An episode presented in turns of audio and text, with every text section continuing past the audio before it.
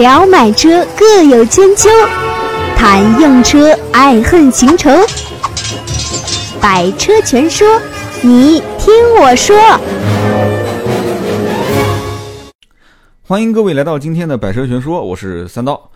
记得上周三呢，跟大家去聊了双十一啊，双十一最吸引人眼球的这个天猫的秒杀活动啊，秒杀这个大家都知道的一款车型啊，凯迪拉克的 ATS R。当时呢，我在节目里面也详细分析了啊，关于这个活动的一些流程，然后包括啊，除了天猫以外的啊，像京东啊，就是易车商城啊，包括像这个汽车之家啊，车商城，他们都在做一些什么样的活动。那么正好也巧啊，正好我的一个好哥们儿，他真的是在天猫上面付了定金啊，订了这样的一台凯迪拉克 ATS R。然后呢，我就让他一直去关注这个事情。那当然了，他不关注也不行，因为他是付了钱的嘛。然后呢，我就跟他讲，我说你把从前到后一直到那天啊，我不管你是秒杀到了还是没有秒杀到啊，你把这里面的一些细节啊，当天十二点钟之后你跟我聊一下。结果第二天呢，啊，我这哥们儿非常尽责的啊，尽职尽责的发了一个微信给我，他跟我讲，首先非常遗憾啊，没有秒到。他是大概第一百一十四还是一百一十七个付款的用户，那就差的非常近了啊！就再稍微往前去一点点就可以秒到了。然后当时所有付款的这些人啊，他们加了一个微信群啊，但不是所有的，就是大部分的付钱的人加了一个微信群，然后互相就在研究怎么去啊，怎么去这个秒这款 ATS R。然后呢，他们互相也在聊这个车啊，也在聊怎么去秒。然后听说最快的就是前一百个人当中最快的啊，最慢的应该这么讲是九秒钟完成付款。那我这个哥们儿是十四秒钟完成付款啊，他跟我讲大概十四秒左右，排到一百一十四、一百一十七。所以呢，这个秒杀他说是真的啊，说已经是接到了这个官方的通知，让去相应的啊当地的凯迪拉克的 4S 店去提车，确实是半价啊。所以这样子一讲的话，我觉得真的。啊，让我也很震撼啊！二十八万八千八，半价就是十四万四千四，但是他在支付宝上是付了二十三万零一块钱，然后办完所有手续之后再退相应的这个差价。那么，所以这也让我对这个车子啊，或者说这个品牌产生了一个很大的兴趣啊。凯迪拉克其实我并不是很陌生，为什么呢？因为在我以前从事的这个就第一份工作的老东家啊，就是我以前的这个老东家，我估计很多人也知道了。他代理的品牌就是通用的三大品牌啊，以前是两大品牌，就通用雪佛兰跟通用别克，那么还差一个凯迪拉克。后来凯迪拉克是造到了二零一二年前后啊，才开始去建店。然后凯迪拉克整个的一个套体系啊，基本上每一个关键岗位的这些人都是我以前的老同事，所以我们经常在一起聊天，都会提到关于凯迪拉克的一些企业文化啊，包括他们的一些相应的啊主力的车型。所以，对于这款 ATS R，在双十一的这个期间做任何的活动，我都觉得不稀奇啊。我之前我也说过，通用是最会营销的，在国内的品牌之一啊。那么，通用的这款 ATS R 呢，也是它整个的这个销售体系当中最核心的一个车型。所以，这个车我觉得真的啊，今天节目呢，我也看到了论坛里面有人在问啊，相应的一些车型比较。然后我身边也有一些人开始从 BBA 开始转到一些我们曾经啊不太多说的一些车型，包括像凯迪拉克的 ATS R 啊，包括其他的一些品牌，确实是好好去看一看它到底有哪些啊非常非常有实力的去啊 PK 对手的一些东西啊。除了双十一的秒杀，你要知道双十一秒杀的这些人当中，除了那一百个，还有将近七百张订单，这些人是不可以退定金的，是直接就。到各地的 4S 店去提这样的一款车型啊，二十八万八千八的这个凯迪拉克的 ATS L 的啊入门版。那么这些二十八万八千八的，就是呃提货的，就是这款叫应该是凯迪拉克的二五 T 的舒适型啊。那它的实际在天猫的价格是多少呢？是二十三万多，是二零一四款的啊，也就是停产在啊停产在售的这个款型。那么这个车型其实真的是属于 ATS L 目前。在售的所有的配置当中啊，卖的最好的，也是我曾经以前在节目当中俗称的叫头重脚轻的车型啊，就是一系列车型上市之后啊，结果只有一款或者两款啊卖的非常非常好，就所谓的叫爆款。但是厂家其实是希望你买高配啊，买高功率，因为它本身 ATS 二有二五 T 也有二八 T 嘛。但是呢，我觉得真的你你也要去看，其实大家都不傻啊，也有很多人知道，就像我这个哥们儿也知道，基本上可能性非常之小去秒到这个半价，所以呢，他也会去分析这个车到底适不适合自己啊，他也不会傻到拿二十多万就是冲去赌那个半价了啊，没有没有那么傻，他也会去分析，所以他跟我聊过这里面的相关问题啊，他跟我也是谈到过。这个车子到底为什么？我当时也问他，我说你选 BBA 不就行了吗？对吧？奔驰、宝马、奥迪，你像你找我的话啊，我还是奥迪出身的啊，所以呢，这个人以前咨询我的时候更偏重于是前面的我刚刚讲的 BBA 几款车啊，我不知道为什么忽然之间就在网上就下了这个订单，然后这哥们是这么跟我讲的，他说你想二十多万，我原来是从啊像君威啊啊像迈腾啊这些车子开始往上看啊，然后也是我在旁边就是使劲鼓吹他说你宁愿当。这个凤尾不要当鸡头，所以这哥们儿就开始往豪华车上去引，然后呢，就慢慢慢慢的他自己去研究啊。当时我也没去主推说看什么什么车，我当时为了保守起见，我说你还是去选老三样啊，我俗称 BBA 叫老三样。但是呢，后来他后来主动跟我讲，他说啊，其实双十一不仅仅是因为半价啊，半价能秒到那是最好，如果秒不到的话，那我这个车也不是冲动消费，我还劝他我说你不要冲动消费。他跟我讲，因为这个人是卖钢琴的，他跟我讲，他说：“你看我天天接触的这些人，啊，基本上家里面如果条件相应，如果条件相应的差一点点的话，基本是不会给孩子去学钢琴啊。那也有这些可能一般般的家庭，但大多数都是相对还是不错的啊。那么学钢琴的这些呢，家长一般还是相对偏有文化一些的，所以他在这些啊，就是他有的时候是去人家家里面啊，开个车停到他们家的地库啊。”啊之类的，或者小别墅啊，啊，去给他家小孩子去教钢琴啊，然后也卖钢琴啊，然后呢，他自己也有一些自己的培训班啊，所以像他这样的人啊，我觉得其实相应对于品牌，对于车辆的稳重性啊，就是这种文化气息所，我不是说嘛，车子其实代表的是符号，这个很关键啊，所以这哥们儿最后研究来研究去，他发现其实凯迪拉克这样的一个品牌文化啊，四平八稳的，然后这样的一个。车型啊，相对来讲也相对低调一点。其实，在国内开凯迪拉克算是很低调了啊。所以呢，他觉得这个品牌合适。他又后来又给我灌输了一点，他说：“你想，二十三万多啊，这车二十八万多，就实际入手，其实打完折二十三万多。就按照这个标配来看的话啊，当然了，我三刀带他提货会更便宜啊。按照这个标配的这个情况来讲的话，标配啊，听好了，这是最低配的标配。”天窗、蓝牙啊，真皮织物混搭的座椅啊，就算是真皮座椅吧啊。波斯音响，波斯音响，你想想看啊，就在我以前代理的品牌啊，就以前我从业啊，不叫代理，我从业的品牌，那个时候是 B N O 啊，或者是 Boss，都是中高配啊，低配或者是中低配根本就不用想啊。这个 ATS-R 是全系标配，加上定速巡航，加上多功能方向盘，加上 ESP 啊，再加上无钥匙进入、无钥匙启动。注意啊，无钥匙进入、无钥匙启动，加上电动后视镜折叠啊，加上加热，加上分区空调、花粉过滤、后排出风口，二十八万多的车啊，严格意义上讲，其实就是二十三万多的车。这样的一个车，你说这样的配置，如果在整个的啊 BBA 的车型当中去拉它的一个竞争竞，就用价格去拉它一个竞争区间的话，你会发现，其实啊 B M B M W 包括奥迪，包括奔驰，奔驰现在基本上二三二四这个价格，你根本就不用想了，因为奔驰把整体的，因为新 C 一上市之后，把整体的定价都拉的比较高啊，你就是算 C 幺八零 L 啊，或者是短轴版的两百，基本上打完折的价格也要将近三十啊。那么你要看宝马，宝马三系跟奥迪 A 四，奥迪 A 四就不用讲了，很快就要换代啊，换代之后肯定在一段时间内的定价。它不会优惠太多啊，现在是即将要换代，所以很多人不会去考虑现在这款车型啊，因为马上就要换代了嘛。然后关于这个宝马三系啊，真的很有意思。我曾经跟人家聊过，我说为什么你不选宝马三系？他给我的回答斩钉截铁的一句话就是，它只有一个菊花。很多人说什么叫一个菊花啊？一个菊花就是指它只有一个排气管啊。所以当时我觉得你你还真别笑啊，我跟你讲，真的有很多人是对。这个一个菊花是非常敏感的啊，三十多万的车的价格都花了，结果你只给我一个菊花，只给我一个排气管，所以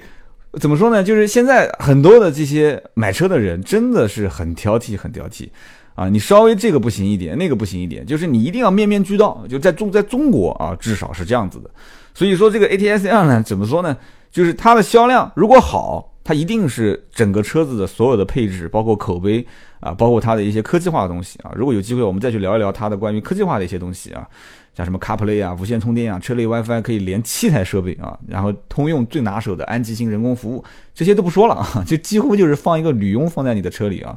就是这个我们回头再讲。反正今天我觉得讲的有点多了啊，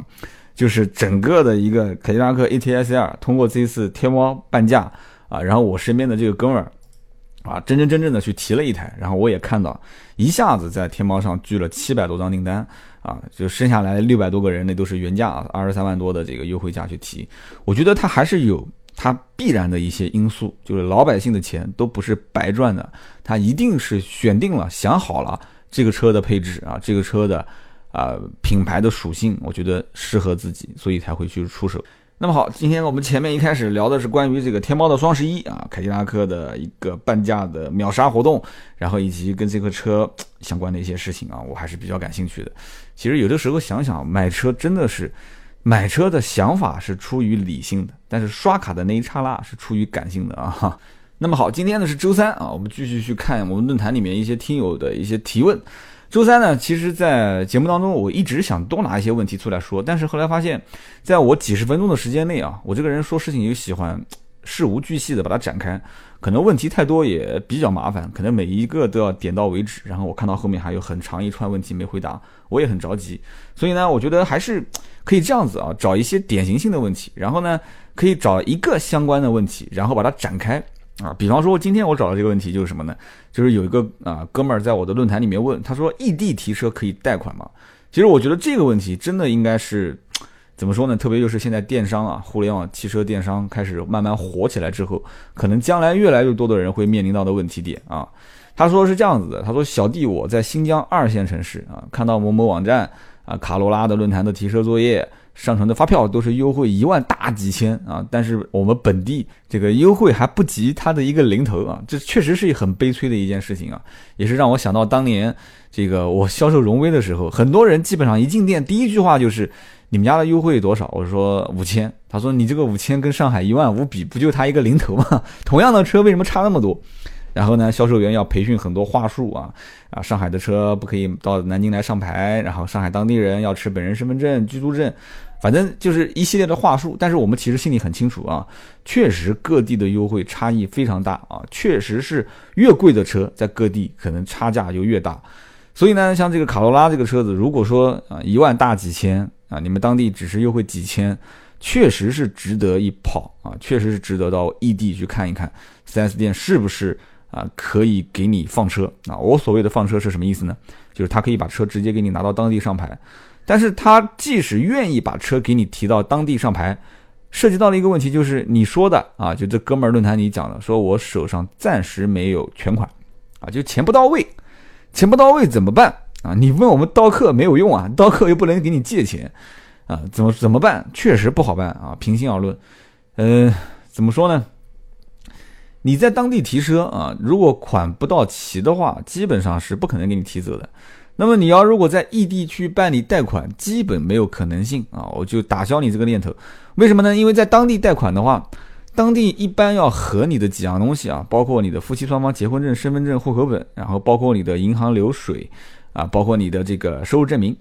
那么房子到底有没有必要呢？房子其实是有必要的啊。就是你的这个房产证啊，就是你的相应的这个资产证明，它只是要复印件，但是它要你在当地的房产啊。如果你没有的话，你可以找当地的房有房产的人给你做担保，但是这个呢，他给你是等等于是相当于是应该怎么说呢？一个是担保，还有一个就是呃，应该那个词语我突然想不上来了啊，就是相当于你共同还款人嘛，就是你将来一旦钱还不上了，他要帮你还，所以说你在。异地去买车，如果以按揭的形式，我觉得很麻烦。但是呢，我希望你可以在你们当地啊，去找一些周围的身边朋友啊，可能估计你也不好意思啊，找一些这个 呃亲戚啊，或者是你最好是父母啊，就是你把这个买车的全款还是把它凑齐，然后在异地一把头付掉，就一次性付掉。付完之后，你以反按揭，就是反贷款的形式，就把车子发票开好。保险啊，你可以在当地买嘛，也可以在你们自己老家买。保险买好，发票买好啊，发票开好，然后直接开临牌，开回到你们当地。开回到当地之后呢，有很多的银行，你直接去问就可以了，或者你直接有 4S 店的朋友最好啊，或者你你总不可能一个卖车的朋友都不认识吧？你找一个卖车的，你跟他讲，帮我对接一家银行的这个这个这个金融经理啊，就是汽车贷款的经理啊，然后我想贷个款，他一定是愿意帮你服务的啊。这里面首先利益驱动啊，我我一直讲嘛，就是人是有动机的啊，无利不起早。就是他如果帮帮银行介绍一个像你这样子办贷款的订单，他是可以拿提成的啊。你也不要关心他拿多少钱提成，这个是人家人家应得的一个这个这个提成收入啊，是有限的啊，也不是很多。那么银行的人也一定会啊屁颠屁颠的过来给你办贷款，为什么呢？银行的汽车贷款的每个月的任务考核也是非常之重啊。然后呢，银行他给你办贷款也没有太多的，你如果资质非常好的话。他也没有太多的一些问题，就把你的资料收集好，放到银行审核，审核通过了，然后带你去下款就 OK 了。但是这里面有个什么问题点呢？就是说，如果是做反贷款，就是反按揭贷款的话，你一定要清楚，就是这个钱是打到什么地方去的。想和三刀互动，你也可以搜索微博、微信“百车全说”。对不起，不是打到你私人账户啊，银行的。汽车就汽车按揭贷款的钱，一定是打到你的开票的公司，就是车行。你的发票如果是在当地啊某某某某 4S 店，那你跟他说清楚你是反按揭。那么最终这个银行的钱是打到你发票所开掉开出发票的这家 4S 店，然后由这家 4S 店再反转打出来到你的个人银行卡上啊。你的银行卡一定是跟你的发票和你的行驶证的名字是一致的。然后这个时候，你拿到了银行反按揭给到你的钱啊，好比说你贷二十万，那这二十万啊，卡罗拉都没有二十万，好比说你贷十万，那么这十万你再拿去啊，相应的还给你的之前借就拆借给你的这些亲戚，这样的一个流程就可以啊完成一个叫异地买车进行贷款的一个流程。那么有的人觉得说这也很麻烦呀，对吧？我在当地 4S 店去买个车。啊，还得回去找亲戚朋友去凑钱，凑完钱之后再过去提，提完之后再把车开回来，开回来之后，然后再办贷款，办完贷款之后，银行再把钱打给异地的 4S 店。那万一异地的 4S 店不给我转款怎么办？他说没有收到这笔钱怎么办？呃，怎么说呢？反正至少在我从业的这这么多年来讲的话，我没有遇到过 4S 店扣客户的反按揭款的，他也没有任何理由扣，银行打款是有记录的。你这家 4S 店收到了我的钱啊，收到我银行的钱，你一定是要把这个钱转给客户的。如果他不转给你，银行也要找他说法啊，也要找他有说法。所以这个里面怎么说呢？呃，如果说假使中国是一点点诚信都没有的话啊，那我希望你就不要这样操作了。但你要如果觉得稍微啊，在 4S 店这种大经销商、大集团里面还有那么一丁点的诚信的话，我觉得你不用担心这个问题。啊，虽然说现在各家 4S 店说倒就倒啊，说倒闭就倒闭啊，但是我觉得倒了的 4S 店还是有人接手啊。就像我我知道的南京当地有一些 4S 店，虽然资金链断掉了，虽然啊关门关了一段时间，但是很快也有人接手啊，也有大集团过来把它给收购。所以这就是我要跟你们讲的关于异地提车贷款的一个问题点啊，就不要想到异地提车说还能正常贷款，你如果找不到当地有人担保。啊，你在当当在当地没有房子，你又不找这种所谓的什么啊，就是这种担保公司，担保公司的费用非常之高啊，那基本上没有任何可能性。那么相反啊，如果你要是愿意在异地去付这个担保费用的话，那我觉得你还不如在当地直接就办按揭，然后直接贷款呢。如果你当地有房子的话啊，所以这就是关于这个听友问的问题，就是异地提车可以贷款吗？我给你的回答就是可以，但是要把车子提回当地做反按揭啊。那么讲到这个异地提车贷款，你看今天这个思路其实一下就打开了啊。这里面你还发现他刚刚讲的这一段话里面提到了一个细节，就是说啊，他上了某某网站，然后看到某某论坛里面的提车作业，有人发了发票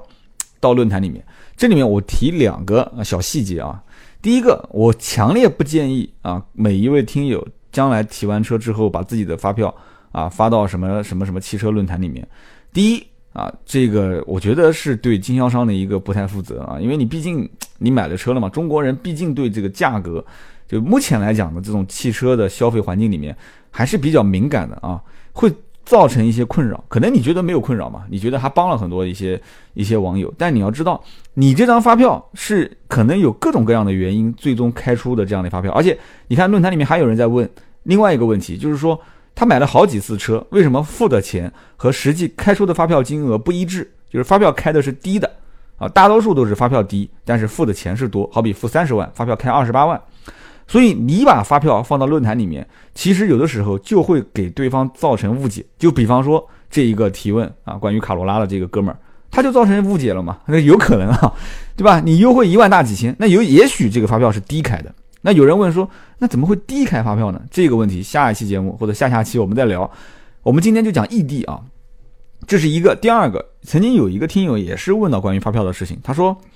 汽车之家，呃，你如果是买完车之后。把发票上传给汽车之家，汽车之家会给你什么一个商城的积分啊，送一些小礼品给你啊，说这个到底能不能传，会不会这个发票的资料外泄？我当时给的回复是什么呢？我说，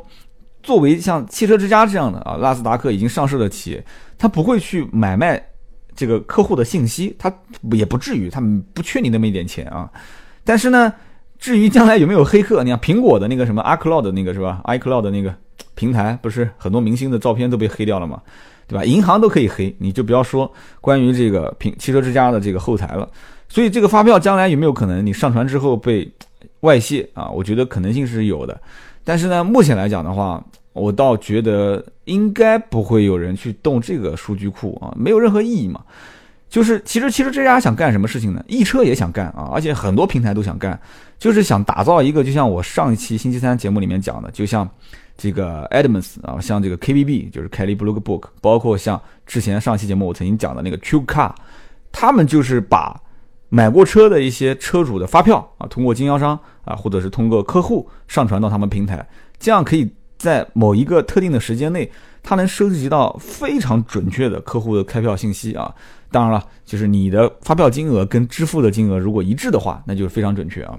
所以我就提一下关于发票的事情啊，以后有机会我们再详聊关于发票里面的文章啊。我觉得开发票的文章真的很多，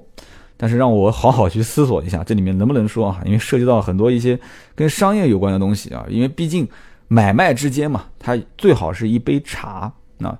就是越喝越香啊，越喝就是刚冲进去的时候越泡越浓啊，千万不能是一杯白开水啊。你多少钱？我给你让五万，能不能让六万？可以让六万。我买了啊，你就这就是买卖，不可能的。买卖如果真的是这样子的话，那在中国就没有这种消费环境了。就像曾经有个印度人啊，才在我们才在这个美国的一个脱口秀上面模仿中国人去买东西啊，那那段是挺有意思的。我觉得真的，其实买卖是一个很享受的过程，对吧？你要学外贸的人都知道叫什么叫发盘还盘，就本身就有这么一个专业名词啊，发盘还盘。那么我们继续往下聊啊，我们聊这个关于异地购车是吧？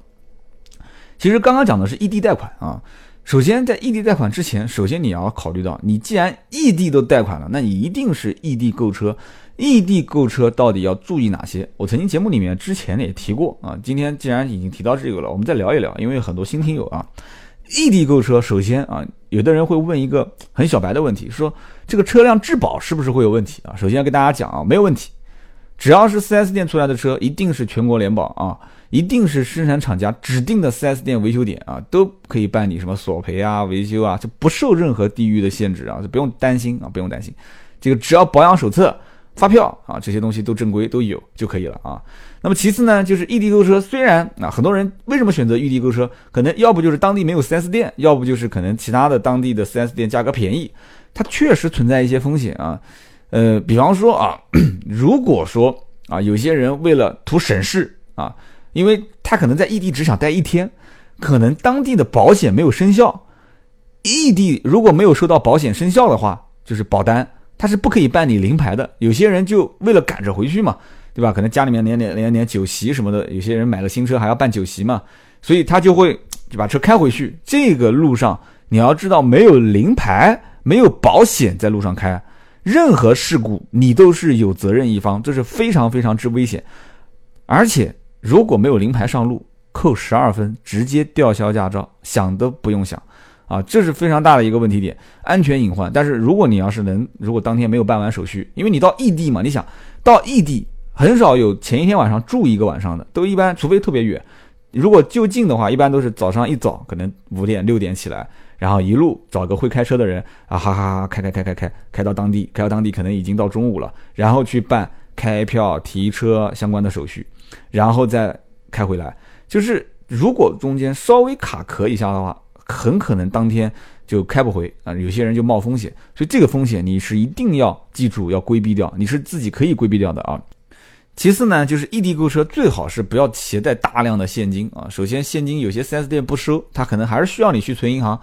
然后带卡是最方便的啊，卡直接一刷就结束了啊。最好把所有的钱放一张卡上，直接刷一张卡，因为有一些当地的这个收费习惯跟你们当地不一样，可能有的当地是就在你们本地可能刷几张、两张、三张都不收费，但是你到了异地，可能刷第二张卡的时候收费一百。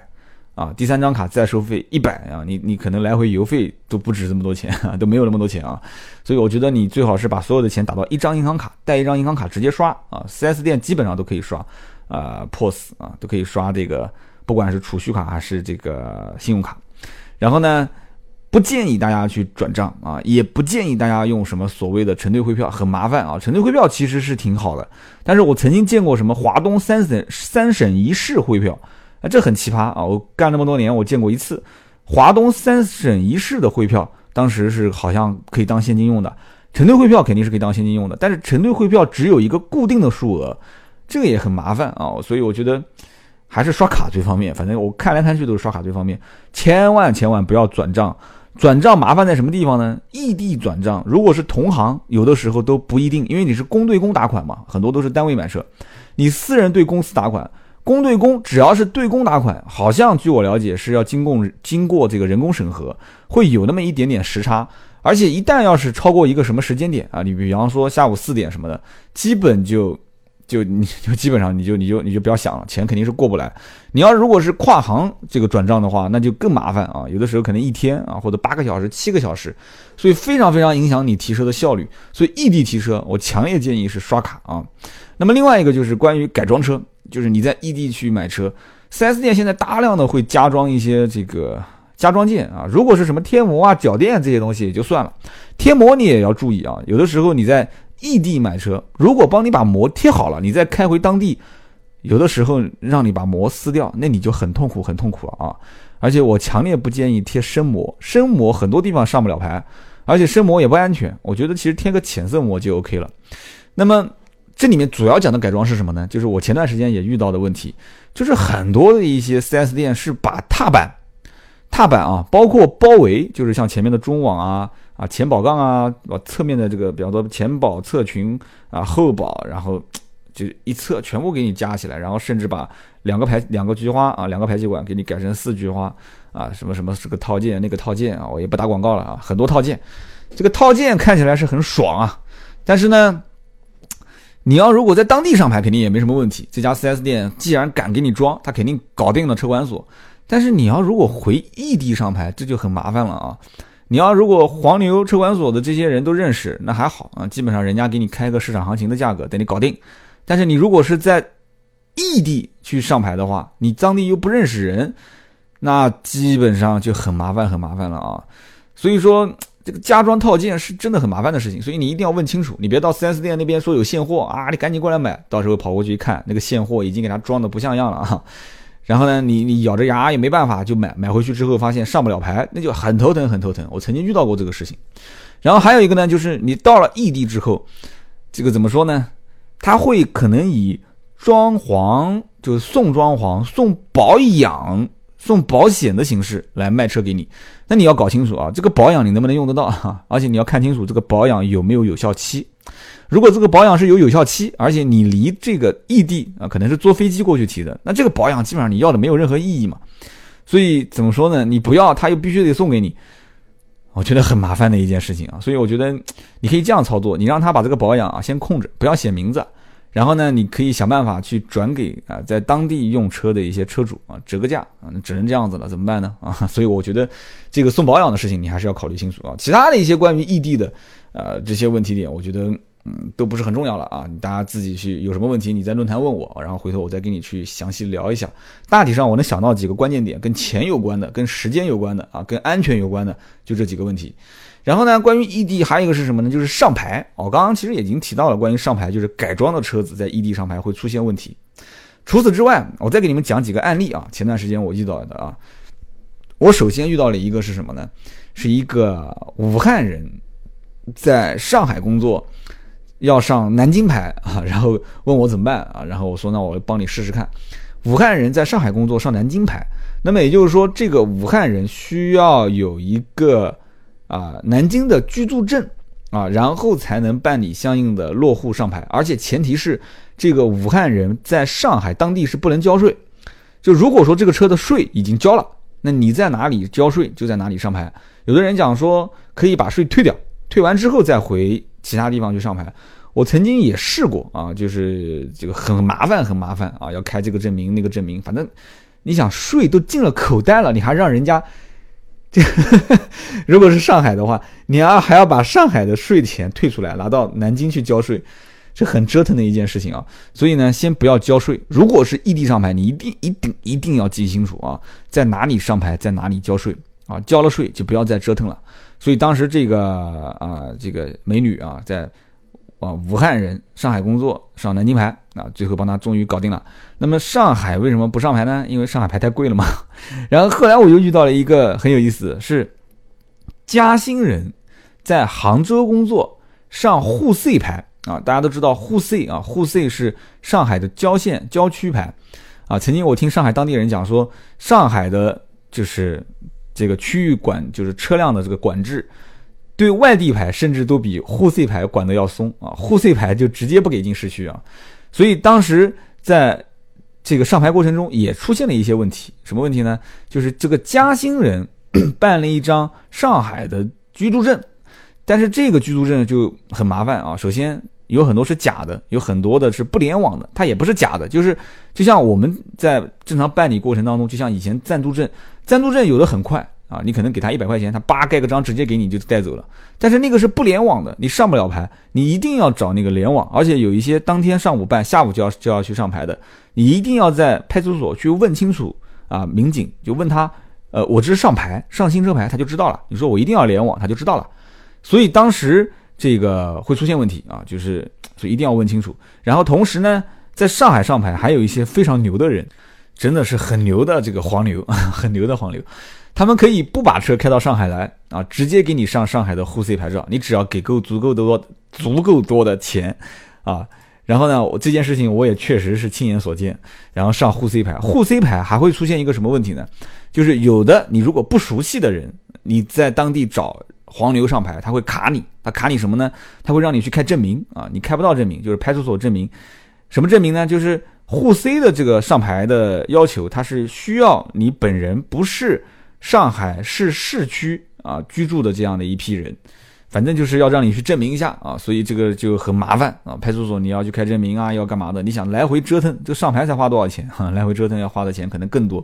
所以呢，这就是异地上牌的一个需要注意的事项。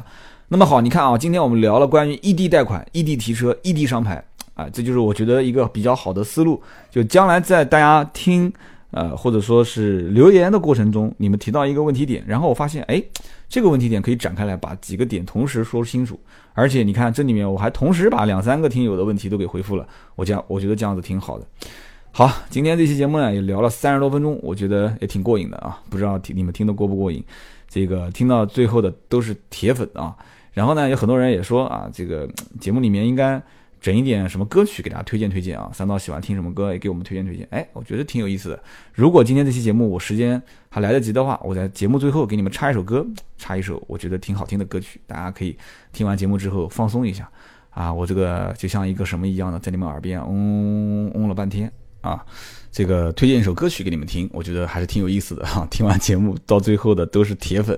这首歌曲呢，啊，今天这首是一个我真的个人非常非常喜欢的俄罗斯的一个啊叫 Lube L U B E 乐队的一首歌，叫 Davaza 啊，这也是我这个唯一啊说的还比较准的这个俄罗斯话啊 Davaza。我觉得这首歌真的很好听啊，大家可以去听听这首歌曲啊。以后我每期节目最后推荐一首歌给大家，然后说说为什么我喜欢这首歌。这首歌就不用讲了，真的太喜欢了，几乎都是在车里面反复循环着听。那么行啊，我们下期节目接着聊。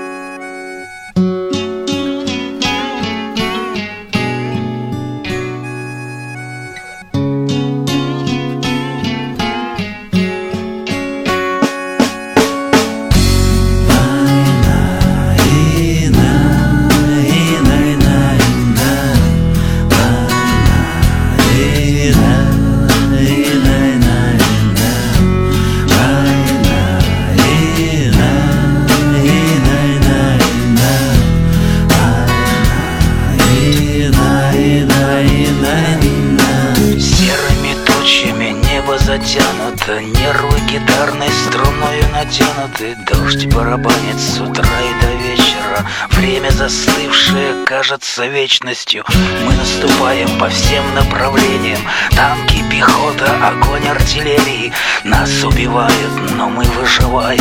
И снова в атаку себя мы бросаем. Давай зажги, давай, брат, до конца. Давай за тех, кто с нами был тогда. Давай проклята война. Помянем тех, кто с нами был тогда. Небо над нами свинцовыми тучами Стелется низко туманами рваными. Хочется верить, что все уже кончилось. Только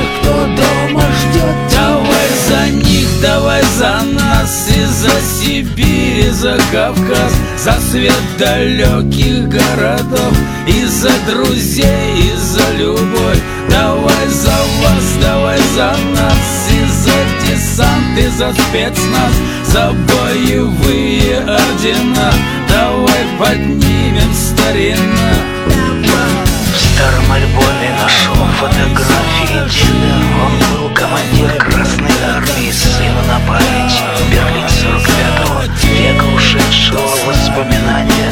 Запах травы на рассвете нескошенной Стоны земли от бомбежек распаханной Пара солдатских ботинок истоптанных Войнами новыми, войнами старыми Давай зажи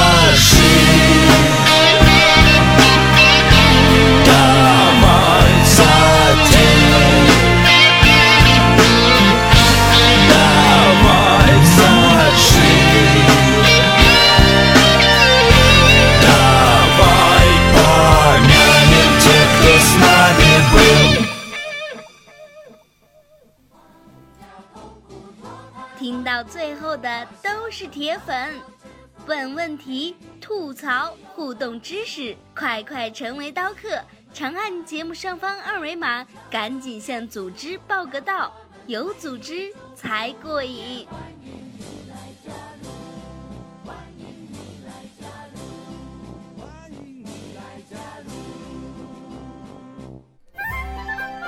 本节目由斗志文化制作出品。